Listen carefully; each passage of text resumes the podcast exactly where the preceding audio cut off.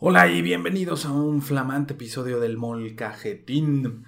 Oigan, ¿y alguna vez han sentido ese terror inminente causado por la incertidumbre de saber si estarán vivos el día siguiente? Ese miedo causado por algún acontecimiento inesperado, ¿no? Fortuito y, por demás eh, sorpresivo. Pues en esta ocasión, amigos y amigas, les voy a platicar sobre una experiencia que viví el pasado 12 de abril, cuando una serie de tormentas y varios tornados devastaron siete estados eh, de Estados Unidos. En el momento yo me encontraba viviendo en la ciudad de Chattanooga, en Tennessee.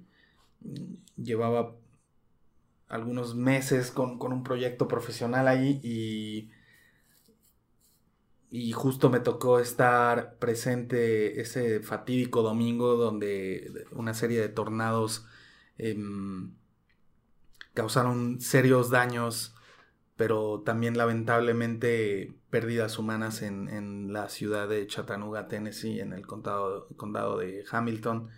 Y bueno, quiero platicarles un poco de mi propia experiencia de vivir un fenómeno meteorológico que es muy ajeno a los mexicanos y que las películas se quedan un poco cortas en retratar cuando lo vives en, carne propia. Pero además quiero explicarles un poco de la naturaleza de este fenómeno climático y que podamos entender cómo se producen, cuáles son sus, causas, eh, la manera en que se detectan y la manera en que se desarrollan.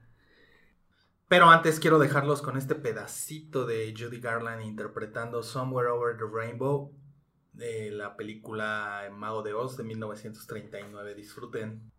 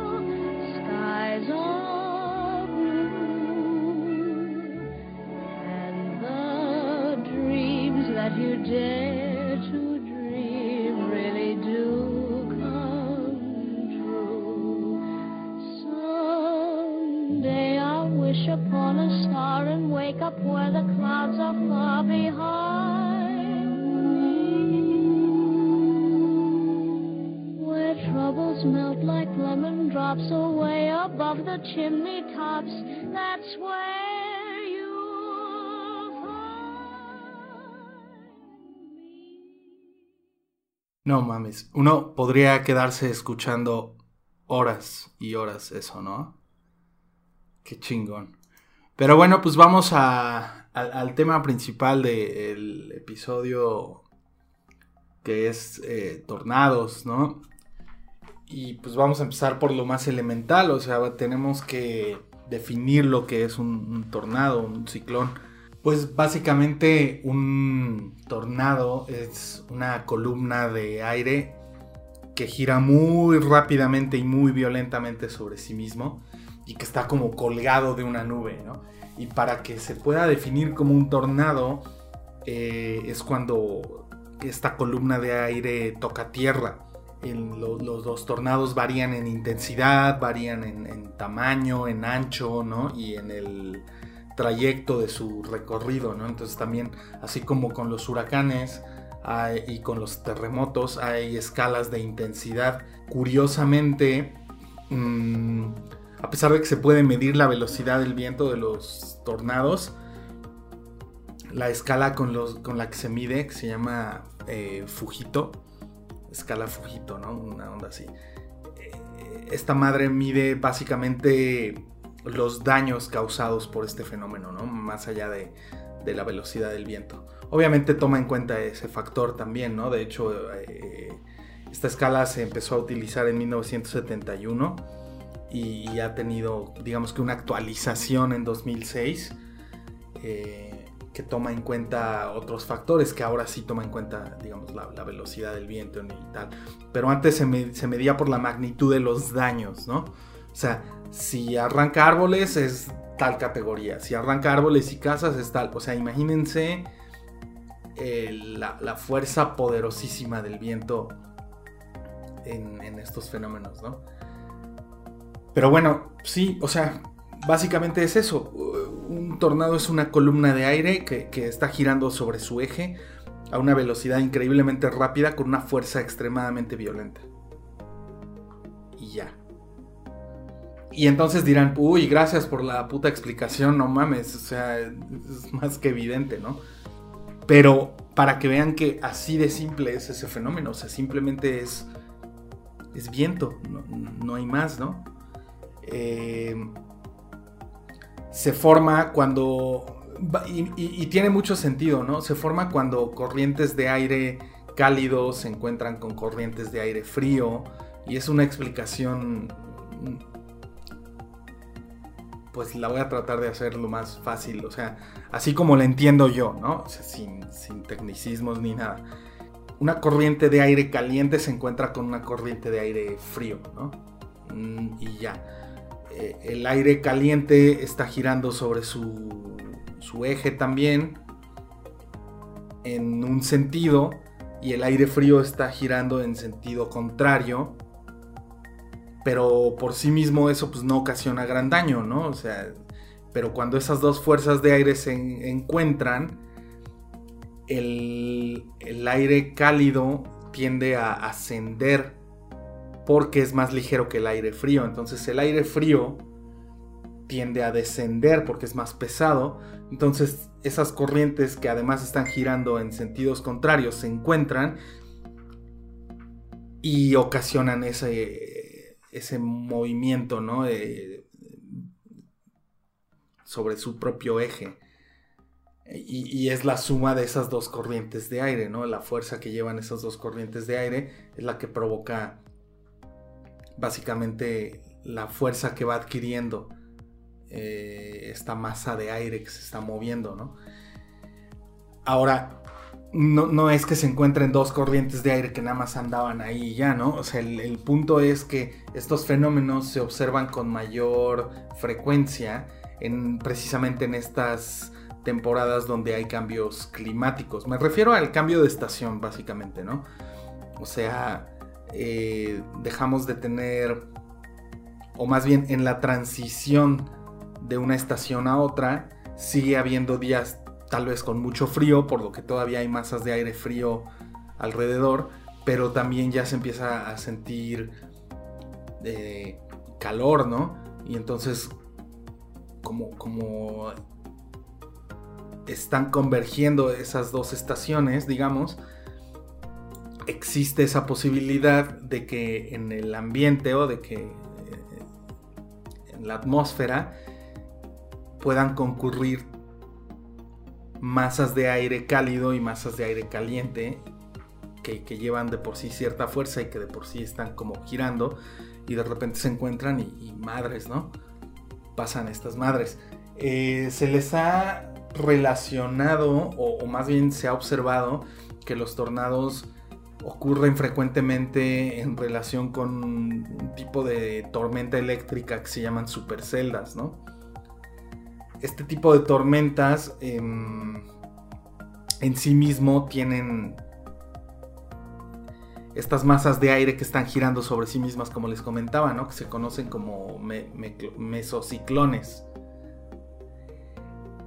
que, son un área de, rotación de aire que se localiza en la atmósfera, ¿no? y ya, eh, pero, pero son muy grandes, ¿no? Tienen entre 2 y 10 kilómetros de ancho. Entonces, esto es un fenómeno atmosférico así normal, ahí andan y tal. Pero como les decía, el, cambio de una estación a otra es propicio a que existan, em, digamos que masas de aire frías y calientes, ¿no? Que, ocasionan primero este tipo de, super tormentas que, que se llaman superceldas que pueden devenir en, tornados, ¿no? Y, es por eso también precisamente que a los tornados los acompañan también eh, la presencia de, tormentas intensas, ¿no? O sea, lluvia intensa, rayos, relámpagos, incluso granizo, ¿no? Todo esto es ocasionado por esos cambios en la presión atmosférica que se dan cuando se encuentran estas masas de aire. Em, y bueno, o sea, son fenómenos que no necesariamente están relacionados, pero que sí se observan juntos, ¿no? O sea, por ejemplo, la presencia de, rayos y relámpagos y de tormentas eléctricas y tal, no son causales uno del otro, ¿no?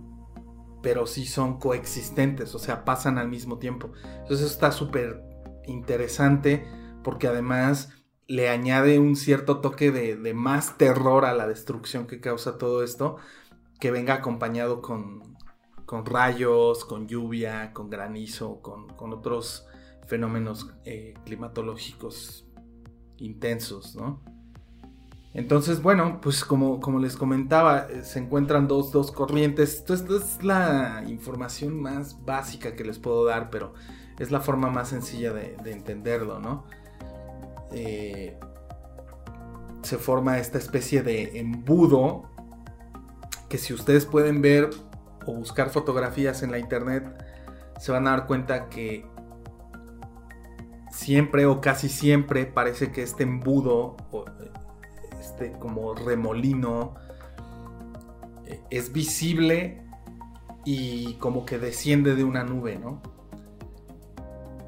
Y bueno, esto también tiene ciertos grados de variabilidad, ¿no? Depende de la zona geográfica, depende de las condiciones, o sea, si fue durante el día, durante la noche y tal, el grado de visibilidad, ¿no? Pero, por ejemplo, en zonas desérticas puede ser apenas percibible, ¿no? Porque eh, no hay muchos escombros que esté levantando, por ejemplo. O sea, la mayoría de, lo, de las veces lo, que vemos, lo que hace visible, finalmente es aire. Aunque se esté moviendo muy rápido, es aire. Entonces lo único que percibimos es el efecto del aire en las cosas que va agitando, moviendo o, destrozando, ¿no? Entonces, en este sentido, eh, la única razón por la que los tornados son visibles, bueno, no, no, es la única, pero digamos que los tornados son visibles porque están levantando un montón de polvo y desechos y, madres, ¿no? Y eso lo podemos, eso a lo mejor podemos estar un poco familiarizados con eso. En algunas partes de México sí que tenemos algunos torbellinos de muy baja intensidad, ¿no? Y que lo más que levantan es polvo, ¿no? Y la ocasional bolsa de plástico y basura y tal, pero, pero sin sin la intensidad que, se llega a ocasionar en, otros lados, ¿no? Pero es lo que les decía, o sea, simplemente somos capaces de visualizarlo, o sea, es un fenómeno visible por todo lo que el viento arrastra consigo mismo, ¿no? No es el viento lo que estamos viendo, o sea, finalmente pues es aire, no lo podríamos ver de otra manera. Entonces, bueno, es, es, un fenómeno climatológico que está mayoritariamente presente en Estados Unidos. es algo muy, muy curioso. Y específicamente en el, digamos que en la, franja central del país. Em, en una zona conocida como Tornado Alley, como, como el callejón de los tornados, que comprende todo el centro del país básicamente, pero con el centro me refiero a como si viéramos el mapa horizontalmente, pero incluye desde, o sea, desde la frontera de, Canadá hasta, hasta la frontera con México, digamos, ¿no? O sea, me refiero a que hay, hay tornados en, en Texas, pero también puede haber en Kansas, en Oklahoma, en, el mismo Tennessee, Alabama, Mississippi, que lo vimos el pasado mes de abril, y, se va extendiendo hacia arriba, ¿no? O sea, y, se puede presentar incluso en, Nebraska y zonas más al norte del país, a eso me refiero. Pero en la zona centro eh, y no en el este ni en el oeste del país, ¿no? Eh, Entonces es, un fenómeno que sí principalmente se observa en Estados Unidos. Puede llegar a ocurrir en algunas zonas del centro de Asia, centro y, sur de Asia. Em, se ha detectado en África también y curiosamente en Sudamérica es un fenómeno presente en Argentina, Uruguay, Paraguay. Y de hecho Uruguay, al ser un país pequeño, se considera que toda la, todo el país, o sea, el país completo, está en una zona de riesgo de, tornados. Eh, es, muy interesante, es un, fenómeno, digo, más allá de lo desastroso que puede ser, es un fenómeno sumamente interesante y cómo se encuentra focalizado, ¿no? Pero bueno, pues son, son condiciones climáticas, atmosféricas y de terreno las que propician que se pueda dar con mayor frecuencia, ¿no? Sin embargo, esto no se limita a que solamente en ciertas zonas geográficas pueda pasar esto, ¿no? Y también lo vivimos y, tiene como una semana o tiene algunos cuantos días, o sea, a los pocos días de salir huyendo prácticamente del tornado y regresar a México, resulta que a unos cuantos kilómetros de donde vivo, eh, tuvimos un pequeño tornado también, ¿no? En, la zona de San José Chiapa y Guamantla y pues Tlaxcala y Puebla, ¿no? Zonas colindantes de Puebla y Tlaxcala tuvieron este fenómeno y aunque estoy a a unos buenos kilómetros de distancia, las condiciones eran muy parecidas a una hora antes de que se viviera el tornado en, Tennessee. O sea, fue muy parecido, entonces fue un poco... O sea, había tormenta eléctrica, mucho viento, este, baja presión atmosférica y tal, ¿no? Pero bueno, ustedes me dirán, sí, sí, sí, o sea, toda esa madre la podemos buscar por ahí en internet y eso, o sea, estás hablando mucho de algo que... ¿Cuál fue la experiencia de Arturo Santana en, esa situación? Y antes que nada, sé que suena como, como un cliché, no, no es por darle tintes de comedia ni nada en lo absoluto fue una situación atemorizante, completamente terrorífica. Y les juro por lo más sagrado que así como se los cuento, así sucedió.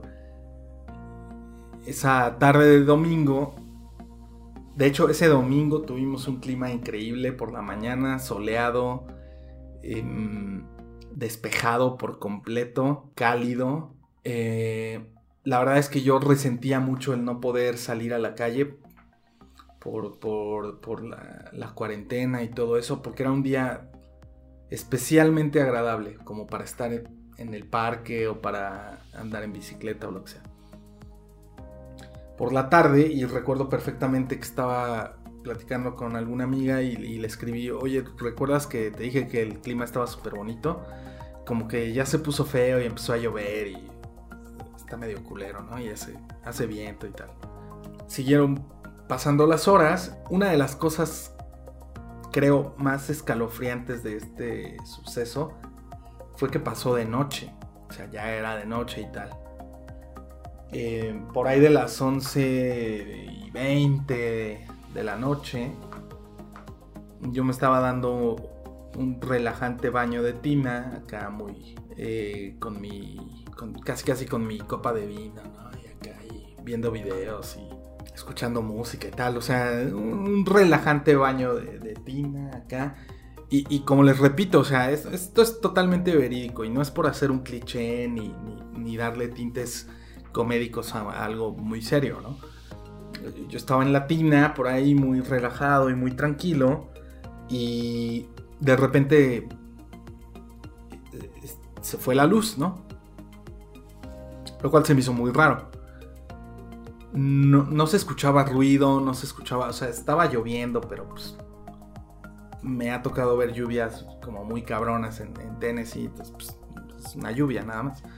Entonces estaba lloviendo y, pues yo ahí en la tina, no sé qué, se fue la luz y dije, qué putada, ¿no?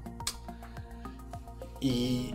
Pero dije, bueno, va a tardar un par de minutos en restablecerse la energía, entonces seguí en la tina muy a gusto y tal. Y de repente empezaron a sonar las, las alertas, o más bien las alarmas de los celulares, ¿no? Que es algo parecido aquí como cuando los temblores, ¿no? Cuando se detecta un terremoto y el, celular te empieza a avisar. Sin embargo, no sé, es como mucho más escandaloso y además no necesitas hacer nada, o sea, no necesitas una aplicación en tu teléfono, nada. O sea, simplemente con estar conectado a la señal celular y con que esté prendido el teléfono, a todo mundo le llega, ¿no? Entonces cuando empecé a escuchar alarma y ya no había energía eléctrica y dije, ¿qué, qué está pasando, no? Entonces como pude salir de la tina a buscar el teléfono y así. Y pues ya la alerta del teléfono era eh, alerta inminente de tornado en tu zona, busca refugio. No saben el terror que se siente como mexicano estando lejos, estando incomunicado, estando sin energía eléctrica, estando solo además y lejos de casa, lejos de familia, lejos de tus amigos y de la gente que amas y tal. Pero además no estar acostumbrado a ese tipo de fenómeno, porque por ejemplo aquí eh, en Puebla, que es la ciudad donde vivo, puede haber n cantidad de terremotos al año, ¿no? Y hemos vivido varios muy fuertes, ¿no? Sin embargo, yo nunca he sentido ese... Porque hemos crecido con esa cultura de saber qué hacer en caso de un terremoto. Y bien o mal sabemos que es algo que puede pasar y que, que va a pasar en algún momento. Entonces ya tenemos como el chip de, ah, bueno, pues está temblando, me tranquilizo. Y, y, además, pues la onda es salir, ¿no? Y aquí al contrario, aquí es enciérrate y, busca refugio. Pero, pero lo mismo, ¿no? O sea, estás tan poco informado que dije, ajá, busca refugio, ¿qué hago? ¿Qué, qué, significa eso, no? Eh, y pues nada, o sea, como pude salí de la tina, medio busqué una toalla, entonces este sin saber muy bien qué hacer, me metí al, closet con, con, el teléfono en la mano, por si había más noticias o algo, lo que sea. Eran las 11.35 de la noche y decía que la alarma del tornado iba a estar activa hasta las 2 de la mañana, ¿no? Eh, para este momento, y es algo muy, muy loco porque leyendo un poco en preparación para este episodio, estaba buscando como libros que tuvieran que ver con tornados y tal, pero más como de ficción, ¿no? A lo mejor para buscar alguna referencia y tal. Hay un libro que se llama La Noche de los Tornados. Eh, por ahí les voy a pasar un, link para que lo busquen y tal. Em, un libro que se llama La Noche de los Tornados, que lo escribió uh, Evie Rockman y, bueno, y describe una, escena muy similar, ¿no? O sea, de buscar refugio en el baño. Y eso, y se los aseguro, es muy parecido a lo que viví, en el sentido de que, bueno, ya encerrado en el closet y ahí todo así, dije, no, o sea, está cabrón, o sea, estoy desnudo y mojado, ¿no? Y, si me va a cargar la chingada, que no me encuentren encuerado. Entonces, como pude, eh, a tientas y como sea, buscando buscando algo que ponerme, ¿no? Entonces buscando un poco de ropa y ya y tal, medio vistiéndome. Entré al baño de nuevo por alguna razón y eso lo describe este libro y no sé por qué, la verdad. Pero bueno, el libro lo describe y yo doy, yo doy fe de que sí pasa eso. Las, digamos que las tuberías del edificio y todo en el baño estaba haciendo un ruido espeluznante así no sé, horrible, unos tronidos así muy cabrones. Y como que el agua se estaba sacudiendo dentro de las tuberías. No sé, es, algo muy difícil de describir, ¿no? Más allá de simplemente el, sonido de, pues, del desmadre, ¿no? De, se estaban azotando las ventanas, se estaban azotando puertas, se oía un ruido en el, en el techo como si estuviera pasando un tren, como cuando están en un túnel y por arriba pasa un tren, o como cuando va llegando el metro, así, así se escuchaba encima de, del departamento. Y yo estoy en, yo, o yo estaba en el último piso, entonces, pues obviamente no pasaba ningún puto tren arriba, pero así se escuchaba. Pero un ruido en la tubería que te da, o sea, lo primero que piensas, y es estúpido porque no tiene por qué pasar, pero lo primero que piensas es que la pinche tubería va a explotar o un pedo así, ¿no? Em, de reojo miraba así hacia la ventana para ver qué estaba pasando y es una imagen espeluznante en el sentido de que hay mucha actividad eléctrica, o sea, hay muchos rayos, el cielo relampaguea todo el tiempo, está muy cabrón. Estaba sin energía, entonces es más notorio todavía. En, algún momento, eh, digo, yo creo que el paso del tornado en el área donde yo estaba habrá sido un minuto o algo así, ¿no? Sí, súper rápido. Pero bueno, digamos que la, actividad así violenta y la... Como que la, la, parte más intensa de la tormenta duraría unos 5 minutos.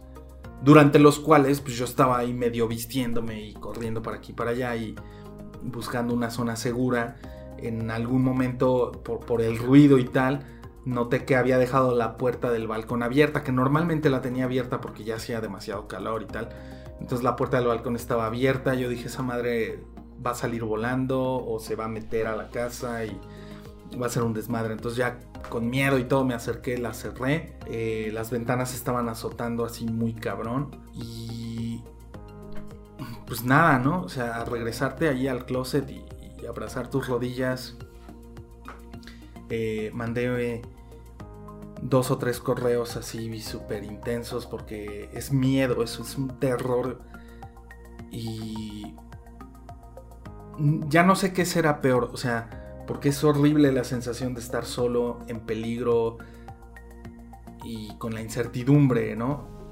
Porque no sabes cuánto va a durar, no sabes hacia dónde va, estás eh, incomunicado, estás sin energía eléctrica, estás sin nada y por otro lado también agradezco haber estado solo porque los que son padres, los que tienen hijos, los que tienen que ver por sus pequeños, etcétera, no imagino el, terror que sienten no por sus propias vidas, sino por los que dependen de ellos, ¿no? Eso debió haber sido todavía más escalofriante.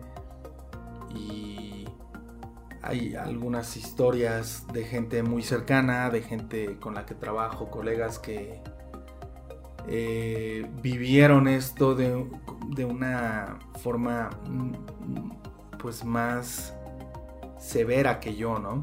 Una media hora después de, la tormenta o, de que digamos que ya había pasado lo peor, ya no llovía, pero el, viento se escuchaba todavía muy fuerte y en la parte de atrás de los departamentos donde vivíamos había un bosquecito ahí pequeño entonces el, ulular del viento pues era como muy de miedo, ¿no? O sea, seguía, seguía sonando el viento y, los árboles y así. Em, por ahí de media hora después, como les decía, después del desmadre, eh, eh, escucho que llaman a la puerta, ¿no? Esto ya sería por ahí de las doce y media de la noche, a lo mejor una hora después de que empezó el pinche desmadre tocan tres veces a la puerta y dije, puta, la parca, güey. O sea, ni cuenta me di, ya me morí, qué pedo, ¿no? O sea, afortunadamente yo estaba vestido. En la vida me habían tocado en el departamento desde, o sea, el tiempo que viví ahí, jamás. Pero entonces escucho, pues ya me acerco, me asomo.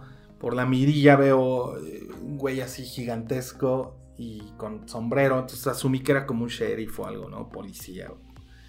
Y abrí la puerta y pues es un vecino que está tocando en todos los putos departamentos para ver si, si todos estamos bien, ¿no? Si hay alguien lastimado y tal.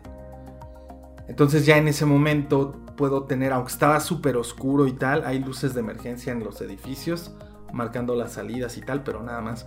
Hasta ese momento puedo ver mm, ah, como que lo que pasó, ¿no? Y pues hay lodo y tierra por todos lados, salpicados y en paredes, en lugares que dices, ¿cómo llegó eso ahí, cabrón? Cosas donde no deberían estar. Las puertas o el zaguán eléctrico así para que daba acceso al, a los departamentos se los llevó la chingada, estaban todos torcidos, caídos así. Los árboles de la parte de atrás del departamento donde yo vivía ya no existían. O sea, ahí había muchos árboles, ya no existían. Al grado de que yo pude ver por primera vez una fábrica que estaba de detrás, así como que cruzando la calle. Había una fábrica y tal. Que no se veía porque había muchos árboles. Entonces al día siguiente, en la mañana, cuando ya pude salir y, ver qué onda, em, esos árboles ya no existían. Y, me di cuenta de que atrás había una fábrica que jamás había visto. Entonces muy cabrón ver ese nivel de destrucción a unos cuantos metros de donde yo estaba y saber que yo estaba entero, que estuve bien, eh, es indescriptible, ¿no? Es indescriptible. Es indescriptible también em, recibir una llamada a las 6 de la mañana y, saber que uno de tus colegas pues, le fue más jodido que a ti. Entonces, pues como parte del anecdotario, como parte de una vivencia, como parte de una narración de, primera mano, de vivir un, fenómeno que nos es tan ajeno como, como mexicanos, pues creo que, creo que tenía que compartirlo. Y es una experiencia bastante atemorizante. Puedo decirles que, o sea, con terremotos y con todo lo que tenemos aquí, a lo mejor inseguridad en las calles, eh, robos, asaltos, tal. Nunca me había sentido tan, tan vulnerable, ¿no? Ante el poder de la naturaleza. Y, le tengo más miedo que, al, hombre mismo, ¿no? entonces, pues nada, finalmente ya estoy de vuelta, estoy en casa. Eh, y pues nada, quería contarles y de alguna forma, si, ustedes pudieron situarse o si pudieron empatizar un poco o, tratar de ponerse en, mis zapatos mientras les estaba contando esta historia. O sea, no, con el. No con el afán de, que sintieran como, ay, pobre, sino, sino que estoy tratando de transmitirles, ¿no? Un poco esa, esa sensación de miedo, de incertidumbre, ¿no? De, no saber qué va a pasar, de escuchar ruido por todos lados, ¿no? inmediatamente después de la tormenta se movilizó toda la policía, todos los bomberos. Verlos actuar tan rápido fue increíble. Eh, eh, saber que, por ejemplo, los hoteles que han estado vacíos por la puta pandemia y por la pinche cuarentena, esos hoteles que, que sobreviven de milagro o que, no sé, o sea, tuvieron que prácticamente cerrar o que han estado abiertos pero sin gente, son los primeros que, decidieron ayudar, ¿no? O sea, pues ahí están las instalaciones. Te, quedaste sin un techo, pues vente aquí mientras, ¿no? Dos, tres noches en lo que ves qué onda, porque tampoco eran refugios, a ver, pues es este, son instituciones privadas, pero dijeron, llégale, ¿no? Y es el caso de, del hotel donde me hospedé un tiempo antes de mudarme al departamento estaba ofreciendo refugio a la gente que, pues, que tristemente no tenía donde pasar la noche. Entonces son un montón, es un cúmulo de experiencias, no es solamente esa experiencia de miedo de dos, tres minutos, ¿no? Es, es recorrer la ciudad al día siguiente y, y verlo como prácticamente como una zona de guerra ya no hay casas, donde ahí había una iglesia pero ya no está. Y, uff, o sea, realmente se está haciendo un poco complicado hacer esa transición suave que a veces intento hacer entre un tema y otro. Y, pasar de hablar de esto a hablarles del subtema, ¿no? O del, de la historia B de, nuestro episodio de hoy, que es el mago de Oz, ¿no? creo que la única conexión, si la notaron, la única conexión entre los dos temas es que todo el desarrollo de la historia comienza porque a Dorothy y a su perrito Toto se los lleva la chingada en un tornado también cuando vivían en una granja en, en Kansas, ¿no? Ese es el desarrollo y ese es el pretexto o es la manera que se inventó el autor de situar a estos personajes en una tierra mágica, ¿no? En, la, la, tierra de Oz. Pues sí, esta memorable historia escrita por L. Frank Baum, originalmente publicada en 1900, en mayo de 1900, o sea, tiene 120 años esta historia. Ha sido reimpresa N cantidad de veces. Originalmente se llamaba El maravilloso mago de Oz, bueno, ya ha sido como acortado por, por el mago de Oz. Y ese mismo ha sido el título del musical de Broadway que se estrenó por primera vez en 1902 y también esa icónica adaptación al cine en 1939, ¿no? Con la gloriosa Judy Garland.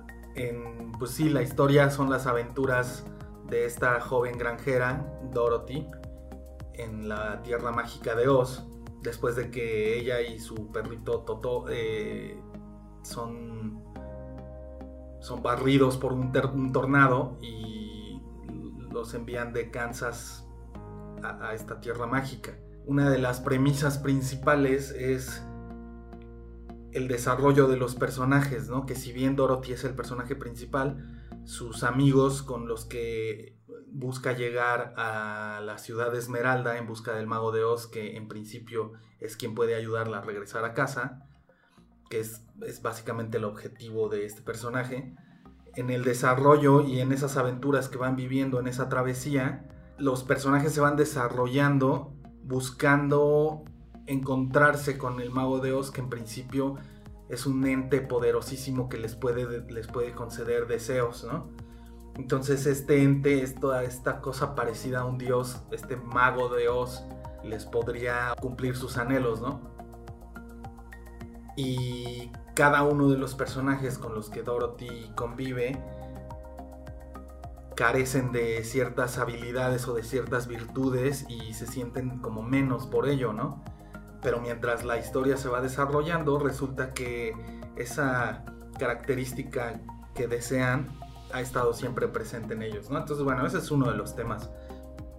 Y siendo una historia dirigida principalmente a niños, pues es una bonita lección, ¿no? De, de cómo eso que anhelas puede ser que ya lo tienes dentro de ti, solamente hay que desarrollarlo pero también se le han encontrado N cantidad de, de presuntos temas eh, que, aparecen en el imaginario de estas historias, ¿no?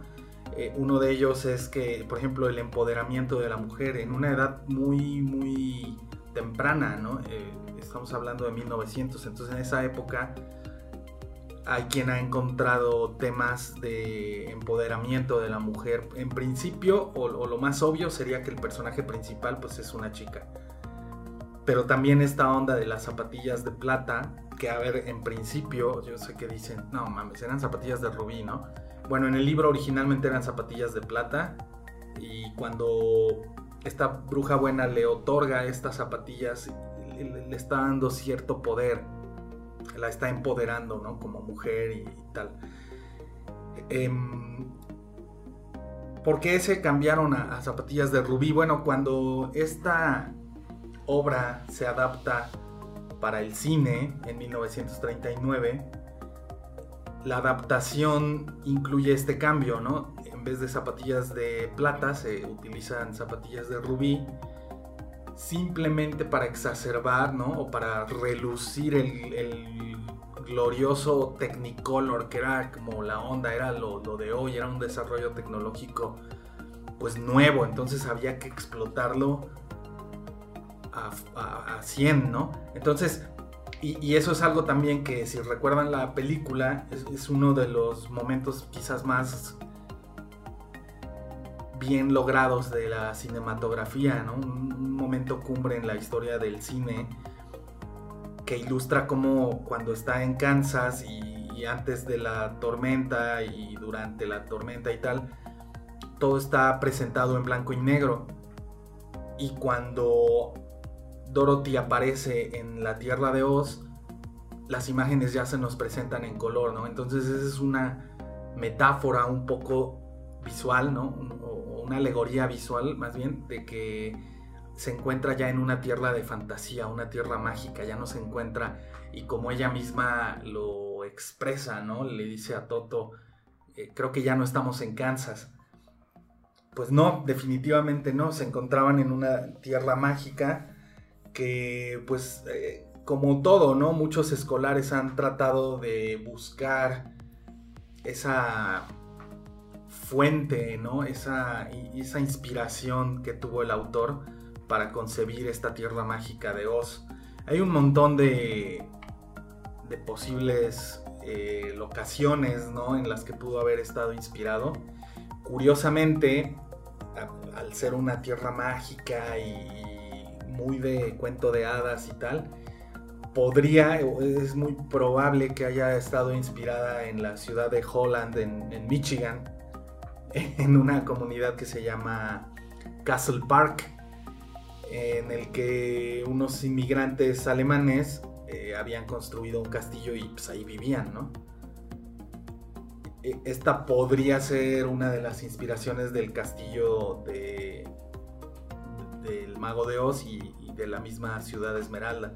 También es cierto que algunos señalan Chicago como, como la metrópolis más grande cercana a Kansas en aquel momento, la señalan como la inspiración también de, la ciudad de es la ciudad Esmeralda, ¿no? Algunos otros pues, le han buscado también tintes medios políticos a, esta representación de la ciudad, en principio pues, se llamaba Ciudad Esmeralda, todo era verde, ¿no? Entonces lo han relacionado pues, por el simple hecho del color con con el dólar, ¿no? Entonces también una alegoría de poder y de dinero, ¿no? El que tiene el billete es el que tiene el poder, aunque en realidad eh, no había mucho de magia, ¿no? Si recuerdan el mago de Oz, pues en realidad era otro güey que también llegó por un tornado algunos años antes y que los habitantes de Oz, acostumbrados a que existe la magia, lo consideran de inmediato un ser mágico porque llegó por los aires, ¿no? Entonces, bueno, pues esa puede ser también una, una alegoría al, dinero y al poder que, que el verde del dólar te, puede otorgar, ¿no? Eh, algunos críticos también han sugerido que, que Baum se podría haber inspirado en Australia también, que en ese entonces, hace 120 años, pues era un país, digamos, relativamente nuevo y que por lo menos coloquialmente de vez en cuando es referido como Oz, ¿no? Eh, o sea, el propio país de Australia se le ha llegado a decir Oz. Esto a lo mejor suena ya muy jalado, pero eh, si ustedes están familiarizados con la forma en que se les dice a los australianos en inglés, es como Ozzy eh, la A y la U normalmente en inglés cuando van juntas eh, suenan prácticamente como una O. No es como AU, no es Australia, sino más como Australia. Y a los australianos Aussie, porque son de Australia, ¿no? En vez de decir Australian, pues nada más una versión corta es Aussie. Y por lo tanto se supone que de repente se le llega a referir a Australia como Oz, ¿no? En vez de Australia, toda la, así completa. Pues sí, se ha sugerido que, Australia podría, podría representar también la tierra de Oz, al, ser pues una tierra como que puede ser el escenario perfecto para un montón de aventuras, ¿no? Y por el tipo de terreno y por, su geografía y todo lo que había y, que sonaba también muy remoto, muy lejano y muy misterioso, podría haber sido también fuente de, inspiración para, para Frank L. Frank Baum, ¿no? Para esta. Para crear esta tierra mágica de Oz. Eh, algunas otras leyendas incluso citan que la inspiración podría haber venido del Hotel del Coronado, que estaba cerca de San Diego, California. Una obra arquitectónica impresionante y que existía a principios de, siglo. Y pues este hotel gigantesco igual tenía toda la pinta de ser pues una especie de, castillo europeo, Entonces, y todos, o sea, ¿por qué se sugieren estas locaciones? Pues todos eran sitios que de alguna forma estaban relacionados con el autor, o más bien el autor los conocía por una u otra, ¿no?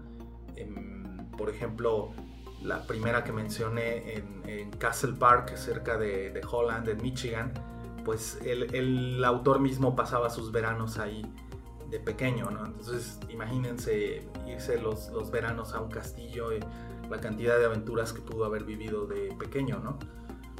Como les decía, pues no ha faltado quien le busque contenido político, a pesar de que Baum no, no, dio muestras nunca de, que tuviera intenciones de que su trabajo tuviera algún subtexto político o social.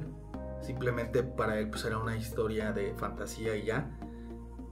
Y a pesar de eso, o sea, a pesar de no haber sido conclusivo en, sus declaraciones sobre si había algún em, alguna intencionalidad de retratar algún tipo de política dentro de la obra, a pesar de eso, pues ya saben que siempre hay un güey que, ah, ya le encontré aquí.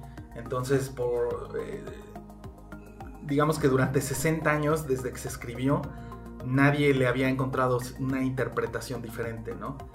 En 1964 salió un artículo titulado El mago de Oz, parábola del populismo, escrito por un, profesor gringo que se llamaba Henry Littlefield, que indicaba que el libro contenía una alegoría sobre el bimetalismo, un debate que tenía que ver con política monetaria. Em, algunos otros incluso lo han llamado ya totalmente, ni siquiera populista, sino ya comunista de plano, ¿no? Eh, y esto por la algunas descripciones dentro del libro y no solamente del primer libro, sino eh, en realidad después se volvió una serie de libros, ¿no? El más famoso, pues sí, El Mago de Oz, pero después hubo eh, como secuelas y en alguna se mencionaba que pues en la tierra de Oz los habitantes no tenían dinero, no usaban dinero más bien, no existía el concepto de dinero y todo lo que necesitaban se lo daban entre sí, o sea, el que hacía zapatos, hacía zapatos para él y para quien llegara a necesitar. Y se los daba y entonces el que hacía ropa, hacía ropa para él, pero también para darle a los demás y él recibía a cambio pues zapatos, comida. Entonces eh, los medios de producción pues los producían entre ellos, o sea, no había ese concepto de que el Estado controlaba los medios de producción y nada, pero sí que estaban, eh, al no haber dinero, pues, todos los bienes eran de todos, ¿no? Entonces ahí no hay no falta quien vio a eso como... Em, una, indicación de que la tierra de Oz era una tierra comunista, ¿no? Entonces, pues es interesante cómo la gente le puede encontrar interpretaciones de todo tipo a tu trabajo, ¿no? Tú haces acá un cuento de hadas, ¿no? Que puede estar inspirado un poco en los hermanos Grimm, pero que, que Baum siempre ha dicho que, lo quería hacer, pero sin, como que sin la violencia, ¿no? O sea, sin, tan, sin ser acá tan sangrientos o así. Eh, inspirado obviamente en Alicia eh, a través del espejo y Alicia en el País de las Maravillas, ¿no? Al tener una, chica que viaja a una tierra mágica y tal, o sea, es clarísima ahí también la, la referencia. Y pues sí, o sea, al final no faltó quien le encuentra un montón de interpretaciones a esta que intencionalmente pues no buscaba tenerlas, ¿no? Era, era simplemente una historia de aventuras, una historia de fantasía y una historia a lo mejor un poco de valores, ¿no? Que los valores que están ahí y que son los valores que por lo visto el autor aprecia mucho, pues es la inteligencia, ¿no? El, el, valor, pero o sea, me refiero a... Em, es una mala traducción del inglés como el coraje, ¿no? El, no ser miedoso. O sea, el león era miedoso y quería ser valiente. El, el espantapájaros que se consideraba tonto quería tener un cerebro, ¿no? Quería ser listo. entonces, esas son las cosas que valora el autor y, eh, el hombre de hojalata pues quería tener un corazón, quería tener sentimientos más allá de, tener un corazón, ¿no? Todo esto, como les decía hace unos minutos, pues se, se va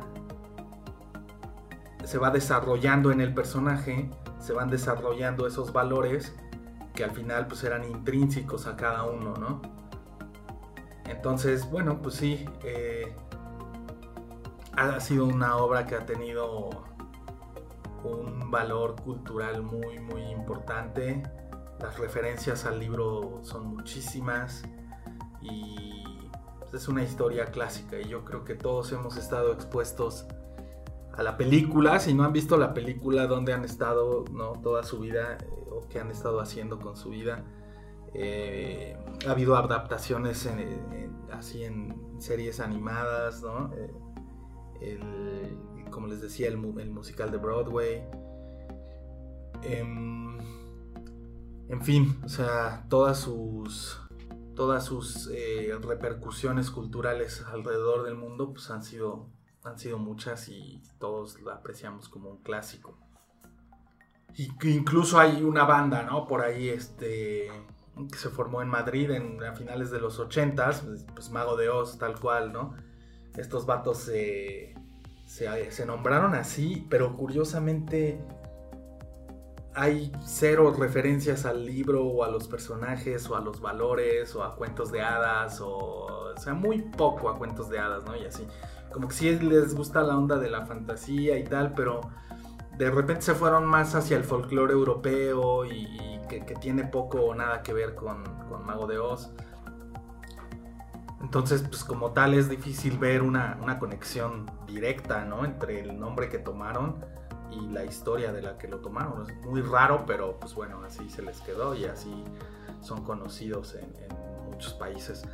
Y pues nada, es una muestra más, ¿no? Del impacto cultural que ha tenido esta gran historia alrededor del mundo, no solamente en la narrativa, ¿no? Sino hasta en la música de estos vatos que al final es un reflejo del impacto cultural tan grande que ha tenido esta obra, no solo en la narrativa, como puede ser el teatro y el cine, la televisión, sino pues hasta en la música, ¿no?